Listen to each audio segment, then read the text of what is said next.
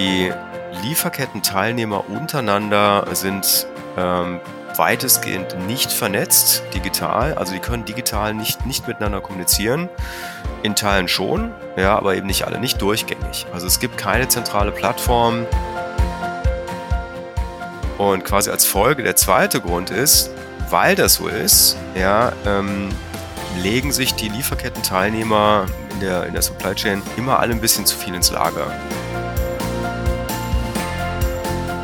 Hi und herzlich willkommen zum Podcast Sustainable Business Champions, dein Podcast zur Nachhaltigkeit in Unternehmen. Laut einer Studie der Boston Consulting Group gehen schätzungsweise bis zu ein Drittel der weltweit produzierten Lebensmittel verloren oder werden verschwendet. Obst und Gemüse machen davon die Hälfte aus. Angesichts der Tatsache, dass ein Zehntel der weltweiten Bevölkerung unter Hunger leidet, ist es ein erschreckend hoher Anteil. Heute schauen wir uns an, wie Lebensmittelverschwendung entsteht und welchen Beitrag künstliche Intelligenz bei der Lösung dieses Problems leisten kann. Zu Gast ist Alexander Piuti, Geschäftsführer des Startups Spark Global. Das Unternehmen hat es sich zur Aufgabe gemacht, Lebensmittelverschwendung zu bekämpfen. Hi Alexander, herzlich willkommen zum Podcast Sustainable Business Champions. Ich freue mich riesig, dass du heute hier im Podcast bist und wir uns gemeinsam zum Thema Kreislaufwirtschaft in der Lebensmittelbranche austauschen. Herzlich willkommen. Ja, danke Jasmin, ich freue mich auch. Alexander, laut einer Studie der Boston Consulting Group gehen schätzungsweise bis zu ein Drittel der weltweit produzierten Lebensmittel verloren oder werden verschwendet. Obst und Gemüse machen davon die Hälfte aus. Und angesichts der Tatsache, dass ein Zehntel der weltweiten Bevölkerung unter Hunger leidet, ist das schon ein erschreckend hoher Anteil. In dem Zusammenhang, man spricht ja auch viel von Lebensmittelverlust und Lebensmittelverschwendung. Kannst du uns und auch den Hörern kurz erläutern, was da der Unterschied ist oder warum da auch unterschieden wird? Ja, gerne. Also nach meinem Verständnis ähm, werden diese beiden Begriffe unterschieden, auch im Englischen Food Waste und Food Loss. Und so als Beispiel nehmen wir mal die lokale Agrarwirtschaft. Also wir stellen uns einen Bauernbetrieb äh, vor, ähm, der nicht ausreichend viele Abnehmer hat für Kartoffeln zum Beispiel. Ja, weiß es vorher schon, erntet nur einen Teil, weil er weiß, äh, den anderen Teil kriegt er vielleicht gar nicht verkauft. Ne? Also es bleibt quasi auf dem Feld liegen oder wird gar nicht abgeerntet und kommt gar nicht rein in die Lieferkette. Und nach meinem Verständnis spricht man da von Food Loss, also nicht von Food Waste. Also Food Loss ist quasi, was produziert wird und nicht reinkommt in die Lieferkette. Und Food Waste ist, was produziert wird, reinkommt in die Lieferkette und dann in der Lieferkette quasi keinen Abnehmer findet und verschwendet wird, entweder in der Industrie oder bei den privaten Haushalten. Mhm. Okay. Und woher kommt dieser Verlust und die Verschwendung entlang der Wertschöpfungskette, wenn wir uns das Ganze mal anschauen? Also angenommen, wir haben 10 Millionen Äpfel, dann gehen davon allein 13 Prozent in der Produktion verloren. Was, was geschieht da? Wo, wo gehen diese 13 Prozent hin?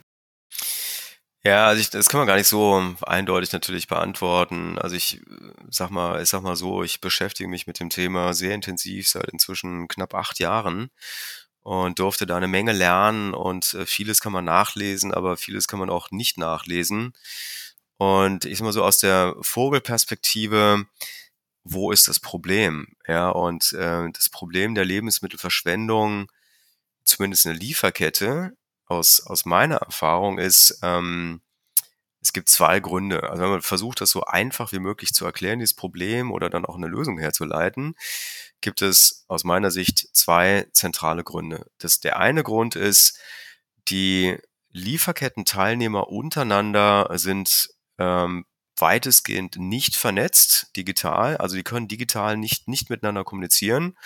In Teilen schon, ja, aber eben nicht alle, nicht durchgängig. Also es gibt keine zentrale Plattform.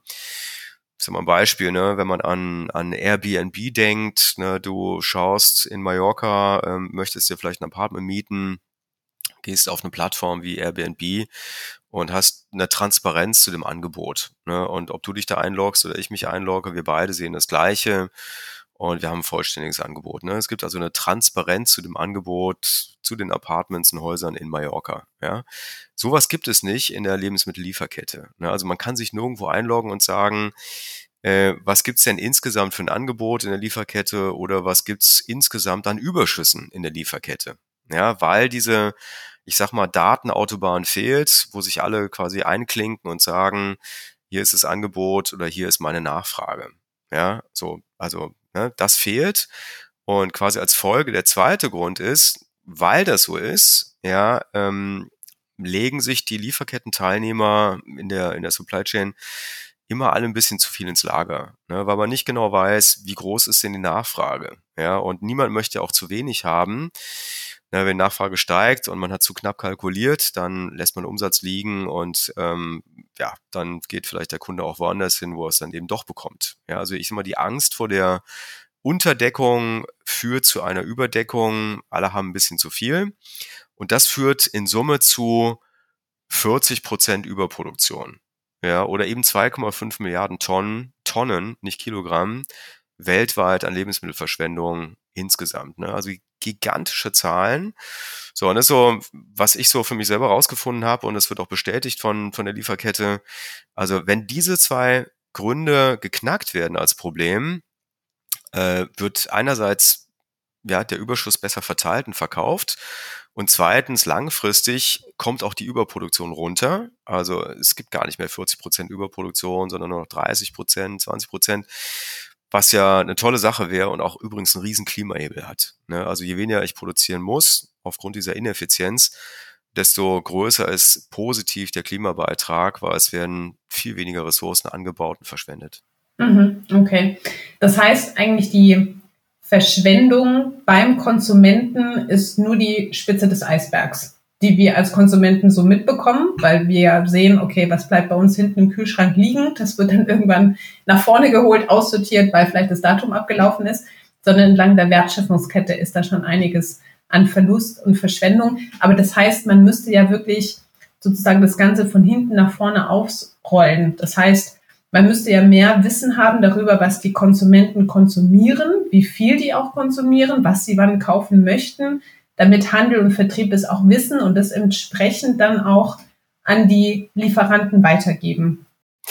Ja, wir merken schon, ne? da gibt es eine ganze Reihe von Aspekten, die da eine Rolle spielen und damit ähm, wird es auch relativ komplex. Ne? Also ich sag mal, wenn wir zwei Generationen rückwärts denken und sagen, unsere Großeltern, ne, die sind ja auch nicht in den Supermarkt gegangen, haben gesagt, jetzt heute Ananas zum Beispiel. Ne? Und ich sage das ganz ohne Wertung. Es ist einfach, es gab gar nicht immer alles, was verfügbar war. Die Lieferkette war eher saisonal geprägt und lokal geprägt. Ne, was, also was kommt auf den Teller? Ne, was, was gibt die, die Landwirtschaft überhaupt her? Ja, so das hat sich in den letzten zwei Generationen sehr geändert.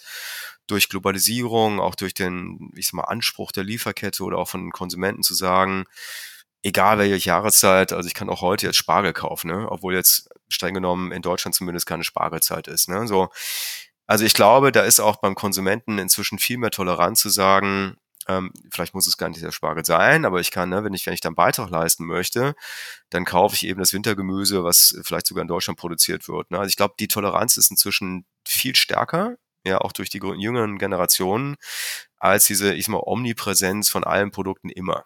Ja. Ähm, so, das, ich glaube, das ist aber eigentlich gar nicht das, das Problem, sondern wenn man sagt, so wie, wie kann ich über die Lieferkette nachdenken? Also wenn ich in den Supermarkt gehe, habe ich ein vollständiges Angebot, 20, 30.000 Produkte in einem Supermarkt. Ja, wenn ich nach vorne gehe in der Lieferkette, ist es genau andersrum. Also ich habe ein Produkt mal Menge, 30 Tonnen Mangos, die irgendwie durch Holland nach Europa kommen, auf dem Schiff. Ja, oder ich habe eben die Kartoffelernte, also Sorten rein, ein Produkt mal Menge. Ja, so und, und das verändert sich, je weiter ich nicht nach vorne gehe in der Lieferkette oder eben nach hinten. Und ähm, was der Konsument nicht weiß oder was ich auch nicht wusste, bevor ich angefangen habe, mich mit dem Thema auseinanderzusetzen, je weiter ich nach vorne gehe in der Lieferkette, also Richtung Produktion, also Richtung Quelle, desto größer werden die Food Waste Cases zu einem Produkt. Ja, also nehmen wir mal ein extremes Beispiel. Wir haben zwei Schiffe ähm, mit demselben Produkt, die zeitgleich in Rotterdam oder Antwerpen ankommen. ja, war nicht geplant, ja, weil normalerweise kommen die nicht gleichzeitig an, aber das eine war ein Tick schneller und das andere war ein Tick langsamer. Ja, das eine hatte Sturm und musste warten und das andere ist gut durchgekommen. Jetzt kommen die zeitgleich an und die doppelte Menge von einem Produkt, nehmen wir Ananas zum Beispiel, das genau haben wir jetzt diese Woche erlebt, ähm, kommt dann in die europäische Lieferkette und auf einmal habe ich instant ein Überangebot, ja, weil die Ananas ist ja ein frisches Produkt, ne, die hält jetzt auch nicht ewig, ne, es ist offen, ja, muss gekühlt werden etc. Also da läuft ein Countdown. Und wenn ich jetzt zwei Schiffe habe statt eins, dann habe ich instant ganz Europa habe ich ein Überangebot. So, was was mache ich jetzt damit? So der ähm, der das bekommt, sagt, okay, doof, ja, ich habe jetzt also 50 Prozent Überprodukt. Ich habe eine Schwemme, ich muss runtergehen im Preis und ich habe gar nicht ausreichend viele Vertriebskanäle, um beide Schiffe abzufedern. Ja, extremes Beispiel, aber genau sowas sehen wir auch bei Spark. Also wir sind ganz vorne in der Lieferkette. Oder ähm, eine, eine Ernte ähm, ist, ist besonders ergiebig und ich habe viel mehr produziert als sonst. Oder andersrum. Ne, die Ernte in Deutschland zum Beispiel, letztes Jahr war, war Dürre in Deutschland, es gab einen hervorragenden, schönen, tollen, warmen Sommer, aber zu wenig Wasser und die Kartoffeln waren alle ein bisschen zu klein. Ja, so, also im ganzen Bundesgebiet. Ja. Und der Handel sagt dann, na gut, ähm, ist ein bisschen zu klein, hm, vielleicht brauche ich gar nicht so viel, weil ich brauche die genormten, also die, die entsprechenden Größen. Und ähm, ja, der Bauer, der hat dann im, im Zweifel nicht genügend viele Abnehmerkanäle und, ne, und, und sofort steht eine, entsteht eine Überproduktion. Ne? Das vorherzusagen ist unmöglich. Ich kann also nur gucken, wenn sowas passiert, wie kann ich mich darauf vorbereiten? Und da kommt dann auch quasi die KI ins Spiel, künstliche Intelligenz. Ähm, ich habe gelernt, viele dieser Dinge passieren nicht einmal, sondern tatsächlich in Mustern. Ne? Die nächste Kartoffelernte kommt bestimmt. Ist dann wieder ein warmer Sommer, ne? und das weiß ich ja quasi im Sommer schon. Ne? Also wie viel Wasser kriegt denn die Kartoffel? Und bleiben die klein oder sind die genügend groß oder regnet es wahnsinnig viel und die werden vielleicht sogar ein Tick größer? Das gab es vor zwei Jahren.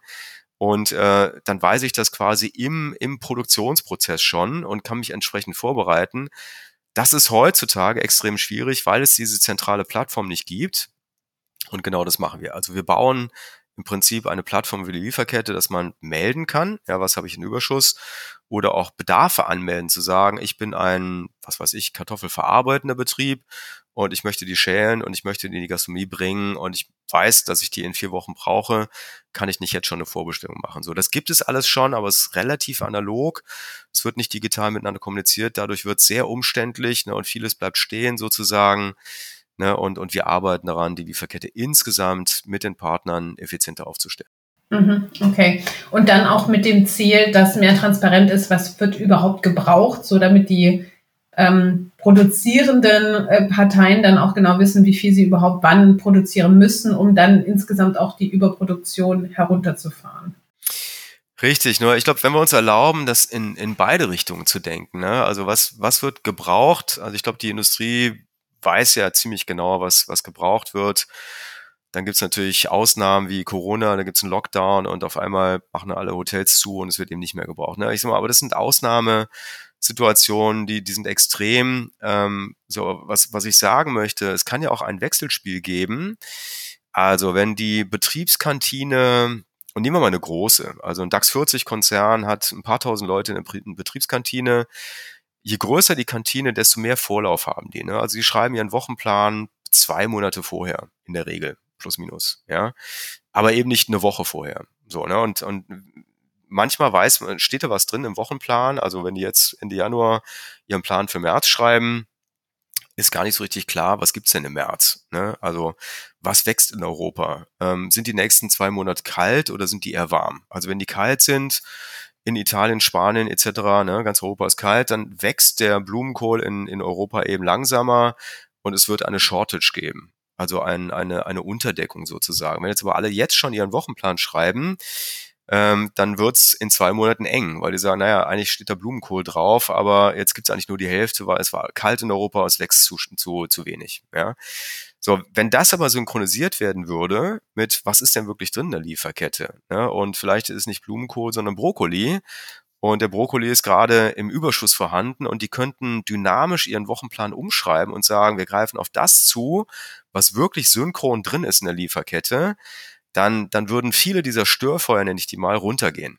Ja, und da gibt's eben keinen großen Unterschied mehr zwischen Angebot und Nachfrage, sondern man könnte dynamisch quasi matchen, ne, was, was wird denn gebraucht oder wie kann ich einen Wochenplan umschreiben und was ist wirklich drin in der Lieferkette. Ne? Aber auch das als Beispiel zeigt, diese Informationen müssen erstmal vorliegen und darüber hinaus, die Teilnehmer müssen miteinander kommunizieren können, zu sagen, dann schreibe ich halt um. Dann nehme ich nicht Brokkoli, sondern äh, Blumenkohl oder andersrum.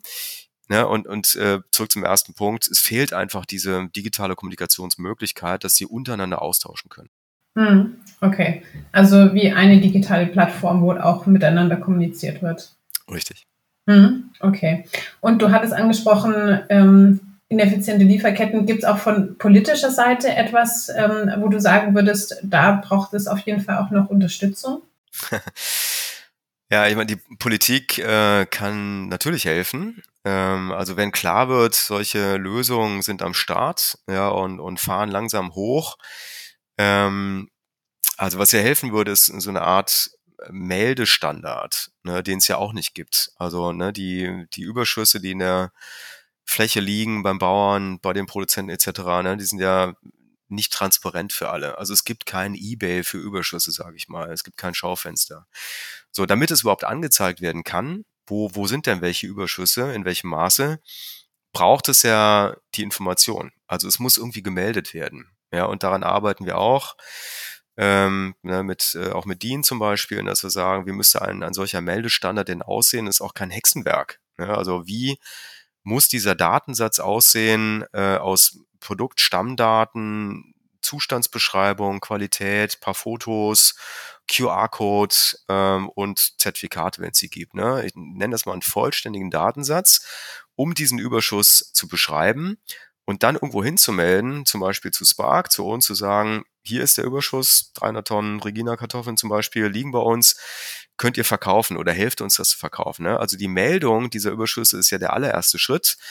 Und daran arbeiten wir mit, mit der Industrie zu sagen, es gibt einen einheitlichen Meldestandard für Überschüsse, damit die überhaupt erstmal transparent werden und dann im zweiten Schritt distribuiert werden, verkauft werden. Hm, okay. Das heißt, ihr arbeitet da mit dem Deutschen Institut für Normierung. Korrekt. Mhm. Okay, alles klar. Gut. Und was können Konsumenten und Konsumentinnen machen? Ja, ich meine, das, das gleiche, was wir gerade ähm, quasi erarbeitet haben im Industriekontext, ne? Also da eine gewisse Dynamik zuzulassen, zu sagen, wenn jetzt klar wird, was da drin ist an Überschüssen der Lieferkette, ne, und es wäre wunderbar, wenn, wenn die Industrie zugreift auf diese Überschüsse, das gilt natürlich auch für den Haushalt. Ne, und ähm, das machen wir zum Beispiel in Berlin jetzt mit Spark. Also wir arbeiten sehr eng mit Too Good To Go zusammen und die Konsumenten können sich dann bei uns, Spark im Zentrallager Tempelhof, können sich jeden Tag hunderte von Kisten abholen. Das sind Mischkisten, ne, wo jetzt auch nicht garantiert immer eine Tomate drin ist, aber Grundnahrungsmittel, also eine gemischte Obst- und Gemüsekiste. Und jetzt auch nicht exotisch, sondern was man wirklich braucht in der Küche.